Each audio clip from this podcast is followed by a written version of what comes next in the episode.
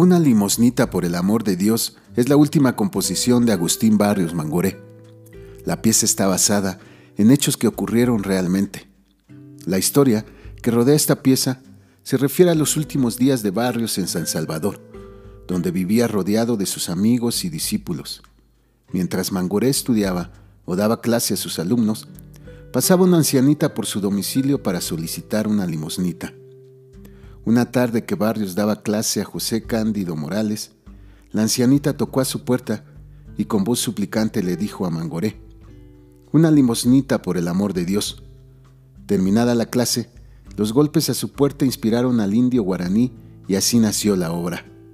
Una limosnita por el amor de Dios es un homenaje a la ancianita que diariamente pasaba por su domicilio a recoger su limosna. Esto sucedió el 2 de julio de 1944, es decir, casi un mes antes de su muerte, que fue el 7 de agosto de 1944. Esta obra fue la última que compuso, por eso también se le tituló El último trémulo.